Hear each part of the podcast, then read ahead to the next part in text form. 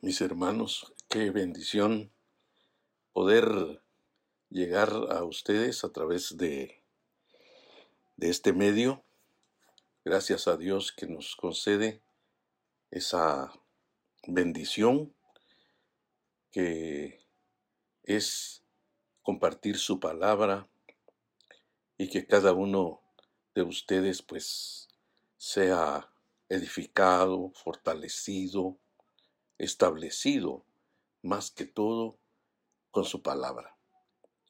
Porque sabemos que su palabra, que, que Dios con su palabra estableció los cielos y la tierra, eso nos da a entender, mis hermanos, qué grandeza la de la palabra de Dios, porque el Señor con, con su palabra dice que estableció los cielos y la tierra, que creó más bien.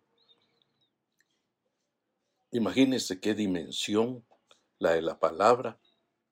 Y por eso es de que nosotros tenemos que, que, ver claramente lo que el Señor establece en su palabra, porque eh, Dios nos enseña eso de que, de que como dice un pasaje que su palabra para siempre está escrita en los cielos, dice. Y, quiera que no, eh, es algo grande lo que el Señor hace y aún lo dijo también que si los cielos y la tierra van a pasar, la palabra no va a pasar. Así es que gracias a Dios por esa gran oportunidad que el Señor nos eh, concede para estar eh, delante de, todos ustedes, eh, siempre este, sabiendo de que el pastor siempre alimenta a sus ovejas. Y, y esa es la responsabilidad que Dios me ha dado. Y yo creo que esto es lo más importante porque es el alimento para, para las ovejas. Entonces, mis hermanos, vamos a hablar acerca del Salmo 92.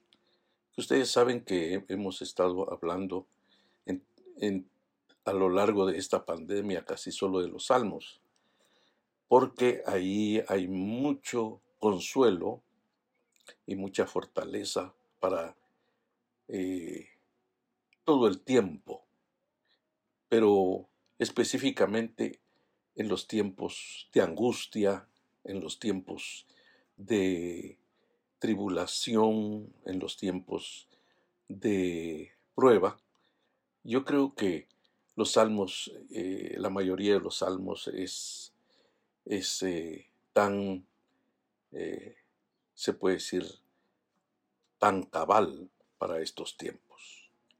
Pero en este Salmo 92 que vamos a empezar, vamos a hablar, el tema va a ser de, dos características. Dos características eh, que nosotros tenemos que ver, aunque podríamos decir tres, eh, tres características. Mejor vamos a ponerle tres características, porque la primera característica sería la del Dios vivo, de nuestro Dios, porque eh, el salmista comienza a alabar al Señor y menciona por qué es que, le, le alaba a Él. Y pues este salmo fue escrito para que se cantara en el día de reposo. Y Recuerden que ahora nuestro reposo es Cristo Jesús. Cuando dijo, venid a mí todos los que estáis cargados y cansados, que yo os haré descansar.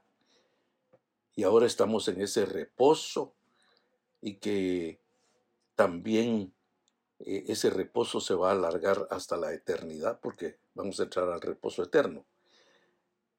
Pero notemos que dice la palabra de Dios, bueno es alabarte, oh Jehová, y cantar salmos a tu, a tu nombre, oh Altísimo. Anunciar por la mañana tu misericordia. Esa es una de las características de Dios, su misericordia. Porque ya ve que el mismo Jeremías dice, por, por tu misericordia no hemos sido consumidos o acabados totalmente, porque el Señor no, no los acabó, sino que cuando habló Jeremías sobre eso era porque los había enviado a un cautiverio, no porque Dios los hubiera consumido totalmente a todos, los hubiera matado a todos. Sí murió gente del pueblo de Israel, pero, pero quedó gente en el cautiverio. Y, y es cierto que estuvieron cautivos y sufriendo, y todo. Pero su misericordia no se apartó de ellos. Porque esa misericordia es de que también Dios los va a restaurar, como dice el capítulo 11 de Romanos. Pero vamos a ver que, que dice anunciar por la mañana tu misericordia. Nuevas son cada mañana tu misericordia. Recuerde que nosotros también fuimos alcanzados siendo rico Él en misericordia, dice Efesios, Él nos salvó. En el capítulo 2 de Efesios. Pero anunciar por la mañana tu misericordia. Eso, eso quiere decir pregonarla, ¿no? Y, y tu fidelidad cada noche. Usar la mañana para anunciar la misericordia y anunciar su fidelidad cada noche. Imagínense, qué maravilloso. Porque el Señor es fiel. Es fiel a sus promesas, es fiel a su bendita palabra.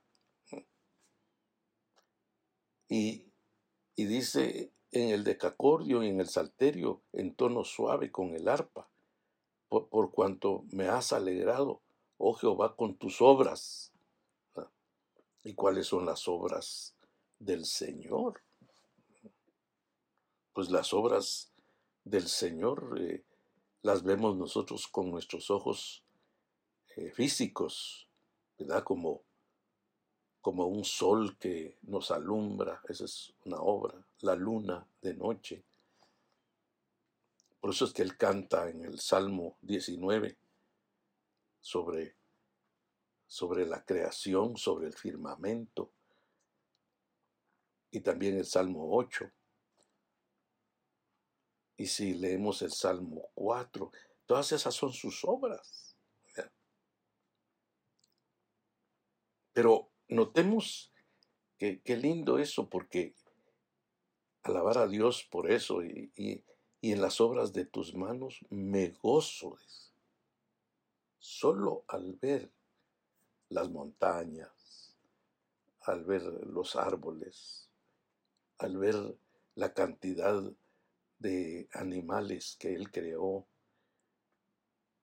los colores, todo. Eso es ese de que uno se goce. Recuerde que en Filipenses 4 dice, gozaos en el Señor. Y otra vez os digo, regocijaos. Y, hay que gozarse en las obras de sus manos. Porque también hay que gozarse en las obras que Cristo hizo en la cruz del Calvario. Esa es una de, eh, sus obras. Y la resurrección. Que yo creo que esas, esas obras son las más grandes. y le sigue la creación de la salvación, de la vida eterna. Todas esas son sus obras. Entonces, en, esas obras me, gozo, en, en, las obras de tus manos, me gozo en todo lo que Él ha creado. Entonces dice que, qué grandes son tus obras, oh Jehová. Muy profundos son tus pensamientos. ¿Y en dónde están los pensamientos de Dios? Están en la palabra de Dios.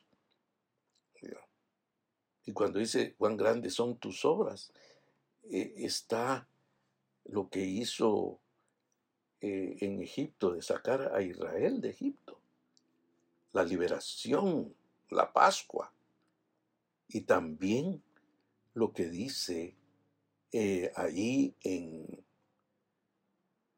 en Éxodo, ¿verdad?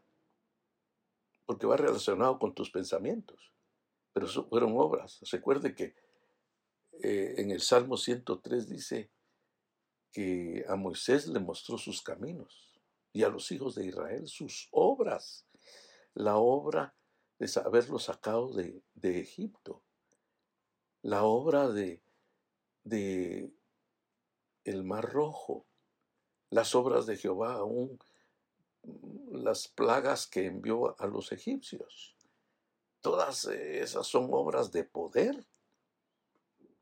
Y también eh, eh, las obras cuando convirtió las aguas amargas en dulces. Bueno, todas las obras que sucedió de, enviar pan del cielo, de, de haber sacado agua de, la peña. Todas esas obras son maravillosas, hermano. Y, por eso eh, el salmista dice, bueno es alabarte, oh Jehová. Es bueno. Y, y muchas veces, pues, eh, dejamos de alabar al Señor y yo creo que debemos alabar porque es bueno por, por toda su grandeza, por todas sus obras, por las características de Dios que ha hecho. Y por su palabra, ah, más profundos son tus, muy profundos son tus pensamientos. Ahora vamos a ver las características de los de la gente que no tiene a Dios porque dice, el hombre necio no sabe y el insensato no entiende esto. Imagínese el apóstol Pablo cuando no era creyente en Cristo Jesús. Imagínese lo que, lo que él dice en Timoteo. Que todo lo que él hizo cuando no estaba en Cristo, dice que todo lo hizo por ignorancia.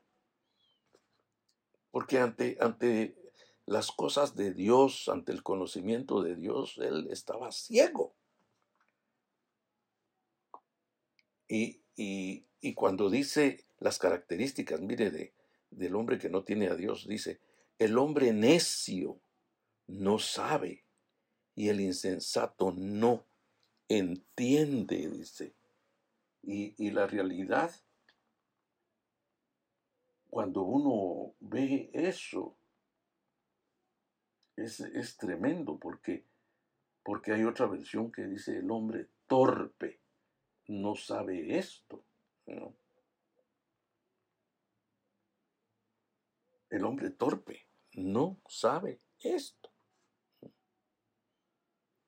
Y eso pues lo menciona el Señor claramente en, su, palabra.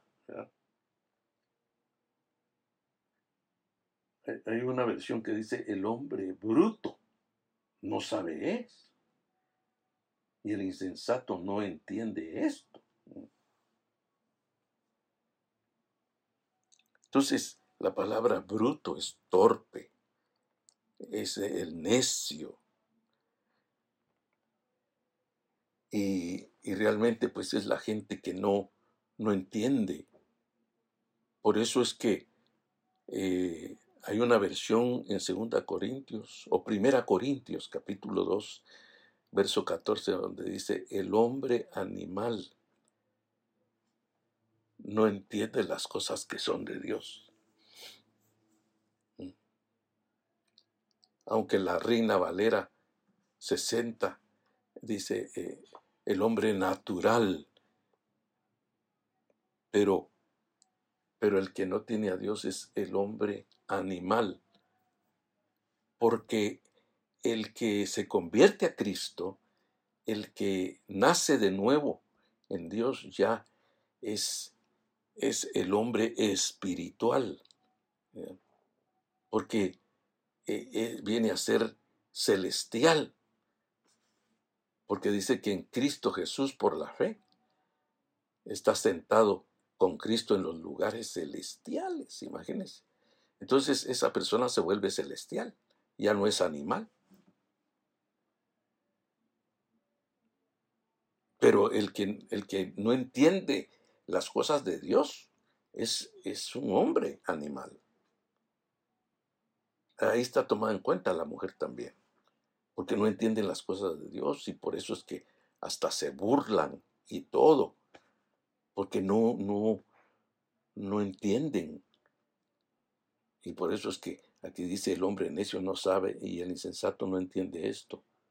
Cuando brotan los impíos como la hierba, dice, o cuando florecen, y, porque en el verso 7 dice, y florecen todos los que hacen iniquidad. Es para ser destruidos eternamente. Imagínense, si florecen, pero, pero florecen todos los que hacen iniquidad, dice. Por eso es que uno ve que la gente a veces prospera y todo eso. Pero, pero dice el Señor, y florecen los que hacen iniquidad para... Su destino es para ser destruidos eternamente. Mas tú, oh Jehová, para siempre eres altísimo, porque aquí tus enemigos, oh Jehová, porque aquí perecerán tus enemigos. Entonces, toda esa gente que que no entiende las cosas de Dios. Y aún, hermanos, en el tiempo de Cristo, los del pueblo de Israel, porque por, no por ser judío se va a salvar, pero ellos no recibieron a Cristo y se volvieron enemigos de Dios. Porque imagínense hasta un cristiano, dice el Señor, este, en Santiago capítulo 4, ¿verdad? Que, que ahí, este, cuando dice, oh almas adúlteras, no sabéis, ¿verdad? No sabéis, dice que el que el que se hace amigo del mundo se constituye enemigo de Dios.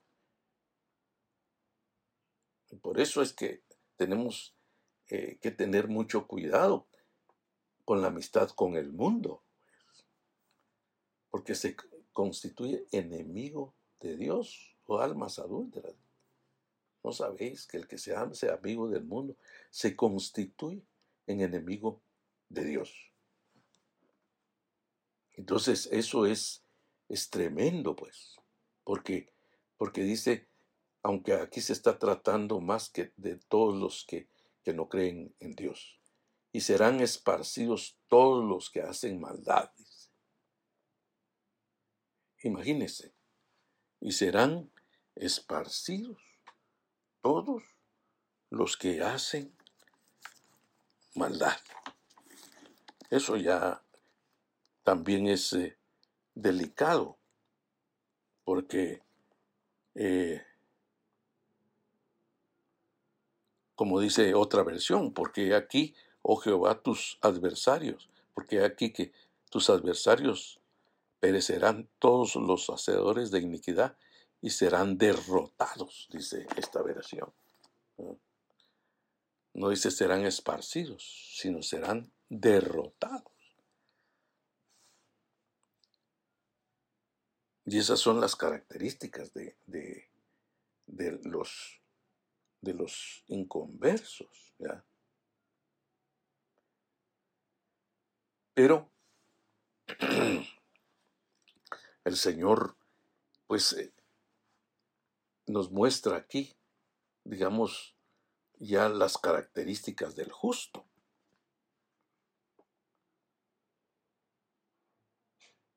Y las características del justo dice, pero tú aumentarás mis fuerzas como las del búfalo y seré ungido con aceite fresco.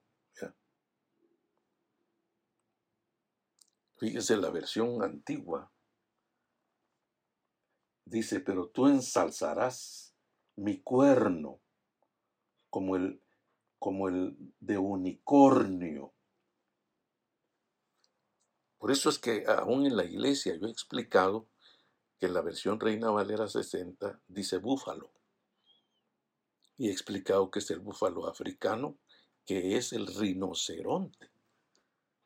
Porque aquí dice, en la versión antigua dice el unicornio, porque eh, el, el rinoceronte tiene un cuerno grande.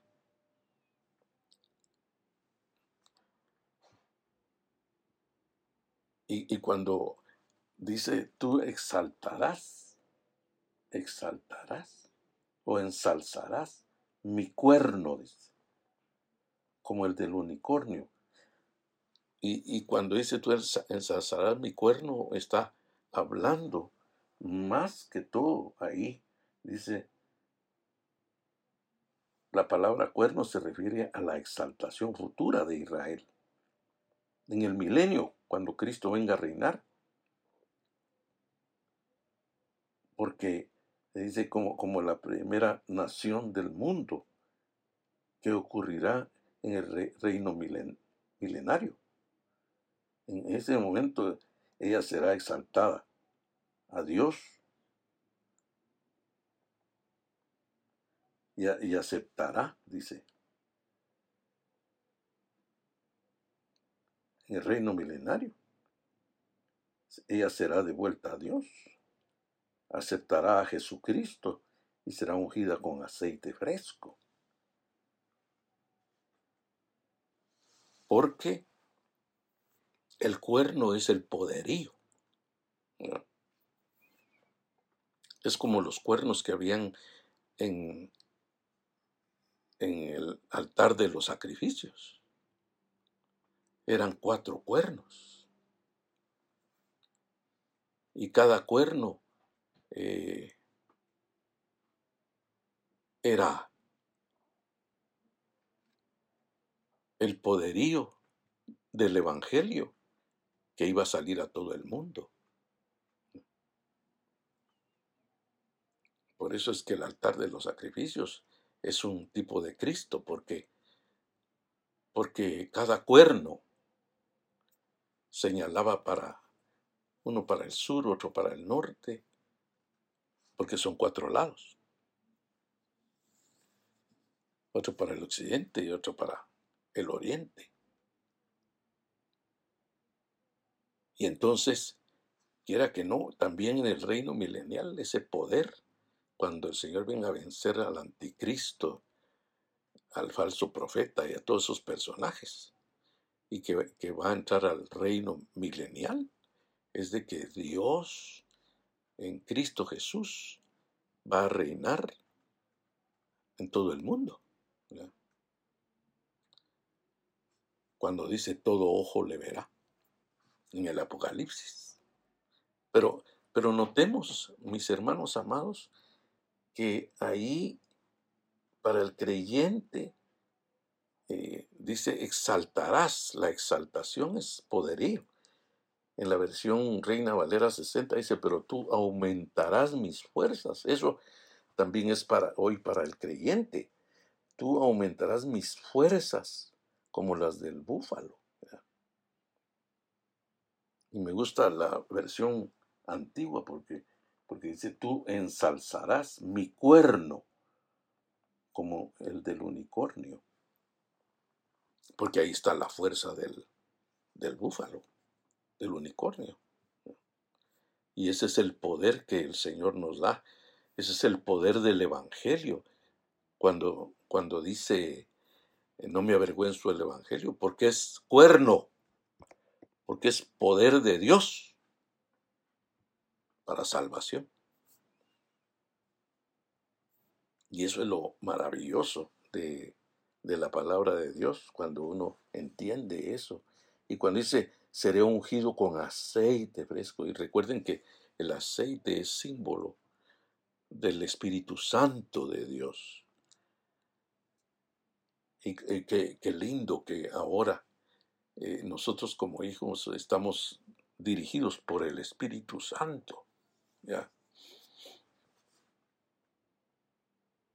Y también dice, dice ahí que, que el aceite, como el Salmo 23, ¿verdad?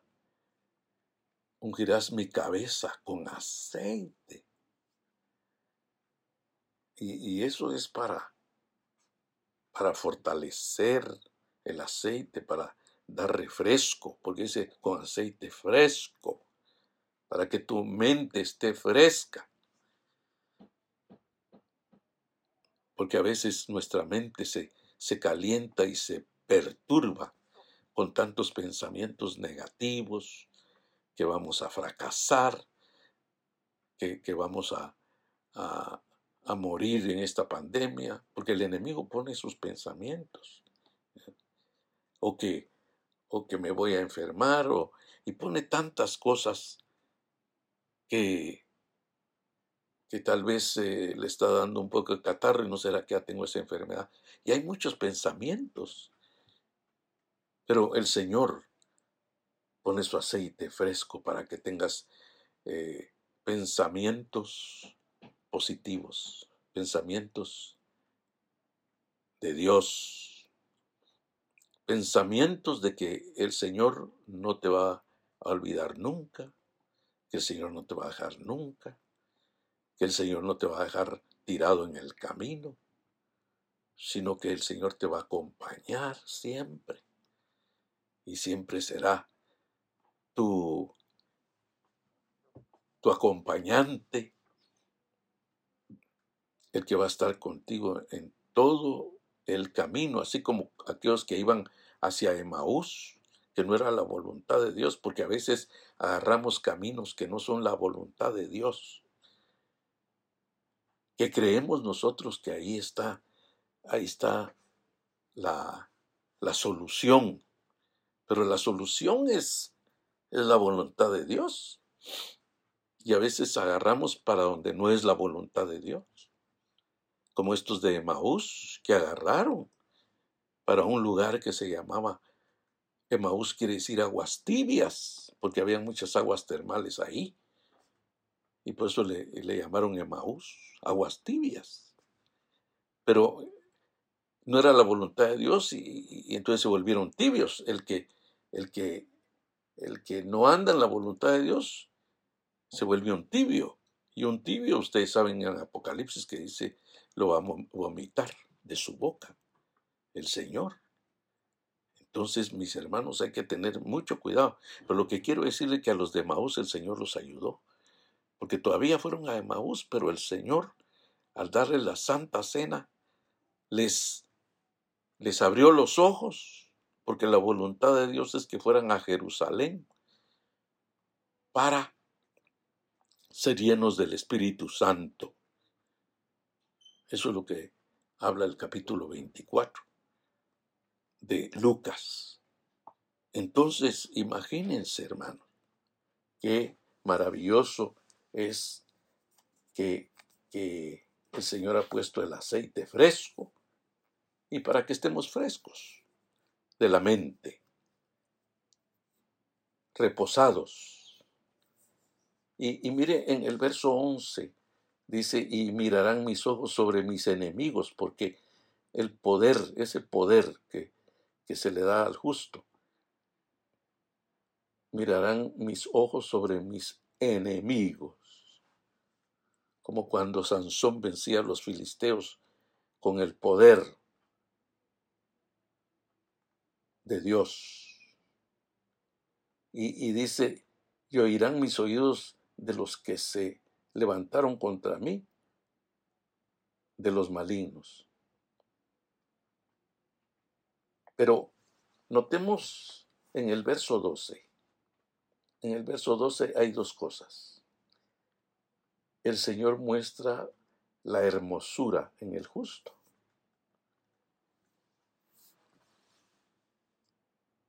O sea, ¿cuál es la hermosura? Es cuando dice en el verso 12, el justo florecerá como la palmera. imagínense, aquí existen dos florecimientos también. Porque el florecimiento de los impíos es para ser destruidos. Pero el justo florecerá como la palmera, dice. Y ese florecimiento eh, es que la palmera da fruto y, habla de, firmeza también. Por eso es que eh, la palmera significa hermosura, la hermosura de un cristiano. y cuando dice crecerá, como cedro en el Líbano. Eso, eso habla de, de fortaleza, de ser fuerte, porque los, los cedros se dan en la montaña y, los, y la palmera se da en la arena. Y como yo he hablado otras veces, ¿verdad? Que, que las, las palmeras que están a la orilla de las playas y todo eso, solo se doblan cuando vienen los ventarrones, pero después vuelven a estar eh, paradas. Y entonces eso es importante, mis queridos y amados hermanos, porque realmente eh, la vida del creyente es, la hermosura de Dios. Eso muestra la hermosura de Dios. Y recuerde que también las palmeras se dan, se dan en la arena de los desiertos. Y en la arena de los desiertos tienen fruto. Claro que están este, así como, como hablando de Elim, donde habían palmeras. Que ahí están en los eh,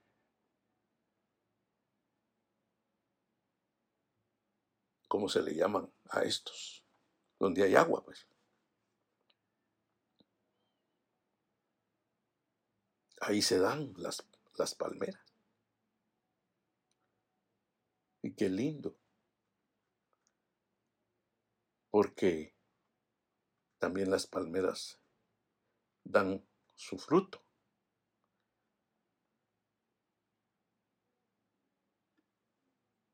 Ya ve que hemos tomado agua de, coco y, se come el fruto de la palmera. Y parece que las palmeras sacan aceite, porque hay diferentes clases de palmeras. Pero qué precioso porque eso habla de hermosura y habla de, fuerza, de ser fuerte en Dios. Y, que, esos árboles, árboles del Líbano, porque eh, el, Líbano era un monte, cedros del Líbano, era un monte. Es un monte, porque todavía Entonces, imagínense, en la altura. No solo habla de, de fuerza, sino de altura. Para que estemos en altura espiritual.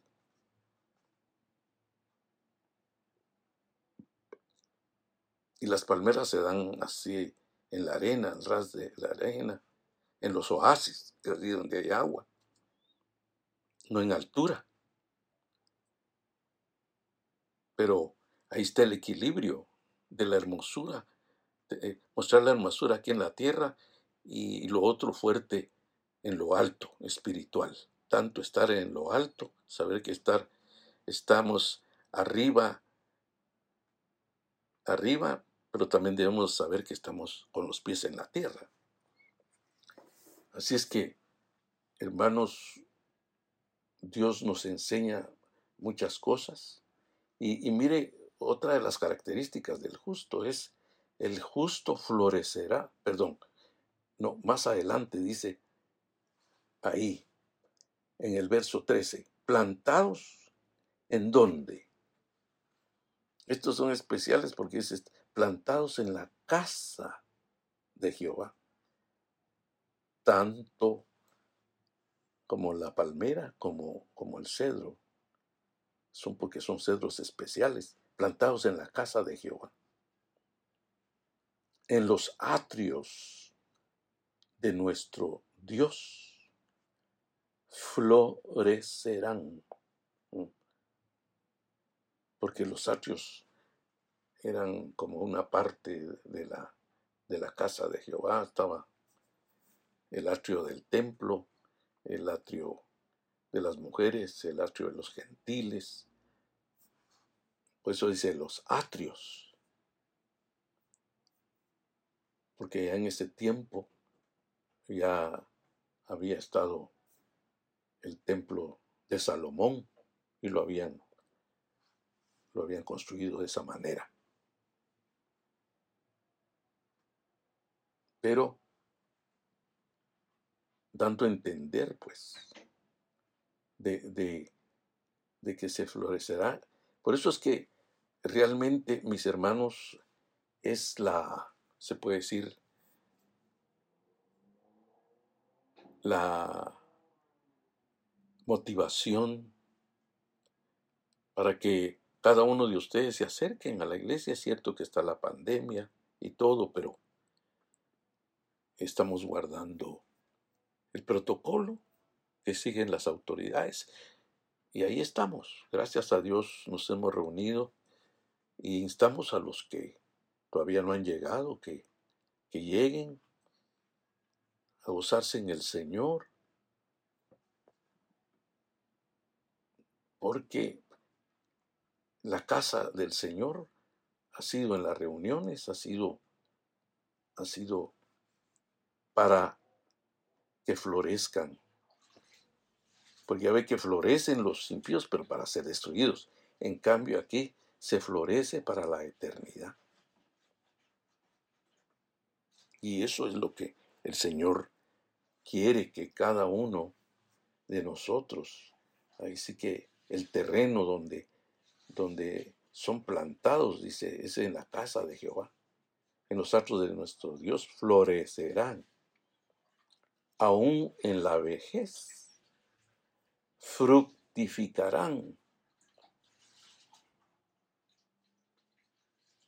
Y regresando a los atrios, uno, el, atrio eh, del templo, que después viene el lugar santo y el lugar santísimo, donde, donde estaba el, el, el altar de los sacrificios y el abacro que eso significa, este, tanto los sacrificios significa Cristo y también el mueble del altar significa Cristo.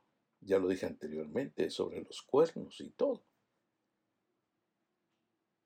Y, el abacro es para alabarse, como dice Hebreos capítulo 10, que debemos acercarnos al lugar santísimo con manos limpias, con, manos lavadas.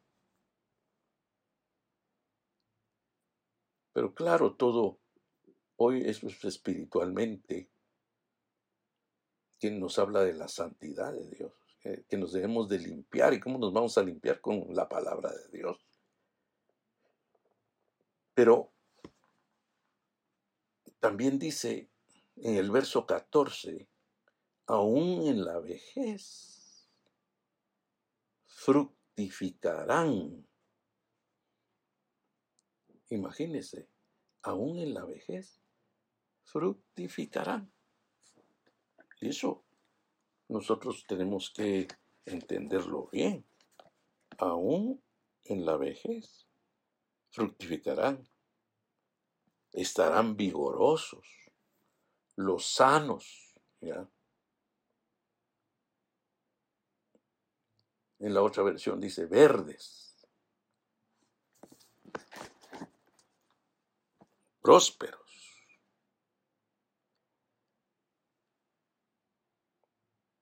Qué diferente es estar en el Señor. Qué diferente es ser un justo en el Señor, los que andamos por la fe, mis hermanos. Y que a veces eh, nosotros ya en la vejez como que nos sentimos inútiles, pero, pero aquí dice, fructificarán, estarán vigorosos, los sanos. Eso es una bendición grande. Es una bendición grande. ¿eh? Y eso se refiere a todos los creyentes. Pero principalmente habla también de Israel en su tiempo final, devuelto a Él. Entonces, ellos comenzarán a fructificar durante el gran reino milenario. Y, será vigoroso y los sanos el pueblo de Israel, pero porque ahí va a estar Cristo, la restauración del reino. Pero, pero ahora nosotros, aún en la vejez, dice, fructificarán y estarán vigorosos y verdes. Yo ya he hablado, digamos, de un Abraham, una Sara, que su vientre era estéril de ella, pero fructificó. Y también Abraham tenía 100 años. Estaba casi como muerto, dice Romanos, su cuerpo como muerto, pero floreció, fructificó, porque dieron un hijo. Y así, mis hermanos amados, gente que, que vivió por la, la fe, y que ya ven que, que la dimensión de Dios es como, como Enoch, que cuántos años tenía Enoch. Y hasta se lo llevaron sin ver muerte. ¿Cuántos años vivió Moisés y fructificó? los años de Moisés cuando fue más, más eh, anciano, más viejo, fue cuando fructificó más. Qué maravilloso. Porque ve que Moisés llegó a vivir 120 años. Y el Señor lo llamó al ministerio a los 80 años. Porque 40 años estuvo ahí en Egipto. Y cuando se fue al desierto estuvo 40 años con Jetro, con su esposa.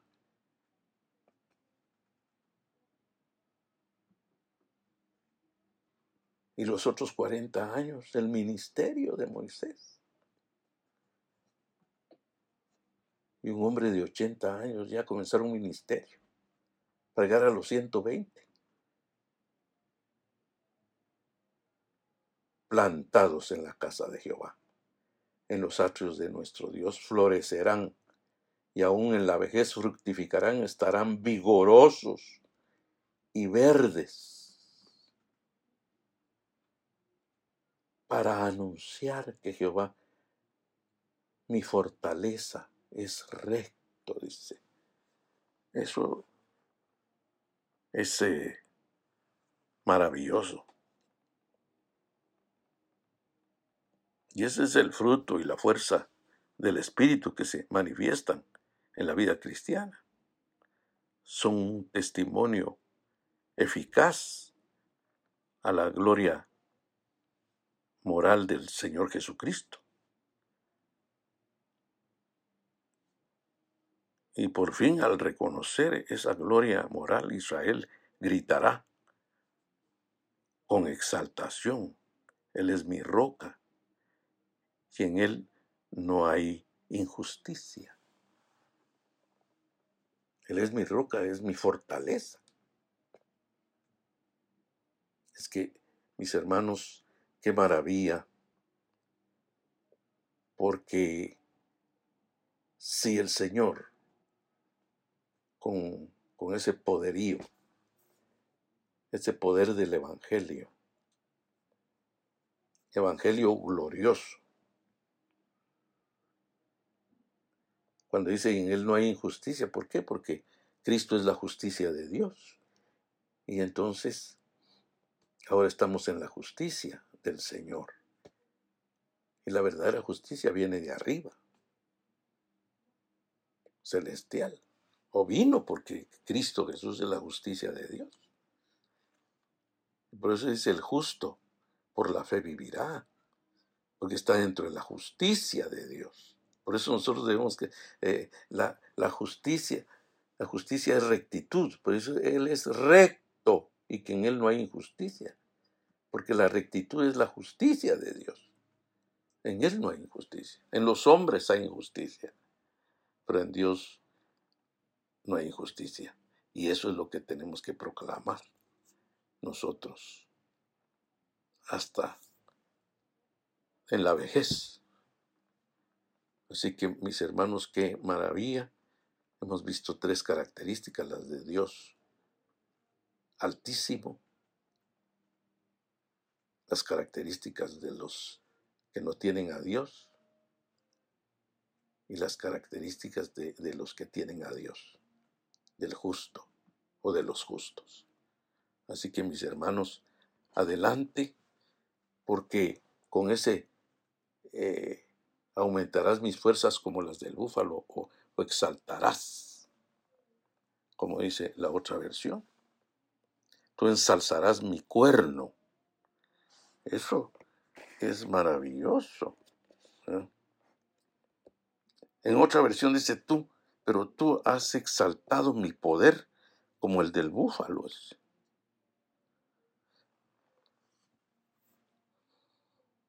Imagínense, tenemos el poder del Evangelio y tenemos el poder del Espíritu Santo. Qué glorioso es el Señor. Así que sigamos adelante, hermano, porque ese poder nos va a ayudar para pasar este, esta prueba que estamos pasando todos. Adelante, mis hermanos, y vamos a, a orar. Padre Celestial, Señor de la Gloria, te pido, en el nombre poderoso de Cristo, Señor del cielo, que tú obres, obres grandemente en mis hermanos, Señor. Y que esta palabra les venga, Señor, a, refrescar también a todos los que están en Cristo, en el reposo de Dios. Dios del cielo, que, que tú, Señor, les, les llenes más de fe, porque el oír tu palabra trae fe, para que ellos sigan adelante. En el nombre poderoso de Cristo, Señor, te lo ruego para la gloria bendita de tu nombre. En el nombre de Jesús, en el nombre de Jesús y que los hermanos, Señor, tú les des la fuerza para que los que no han llegado a la iglesia lleguen, Señor, para llenarse de ti. En el nombre de Jesucristo, Dios del cielo, gracias mi Padre. En el nombre de Jesús te lo ruego en el nombre de Jesús. Amén y amén.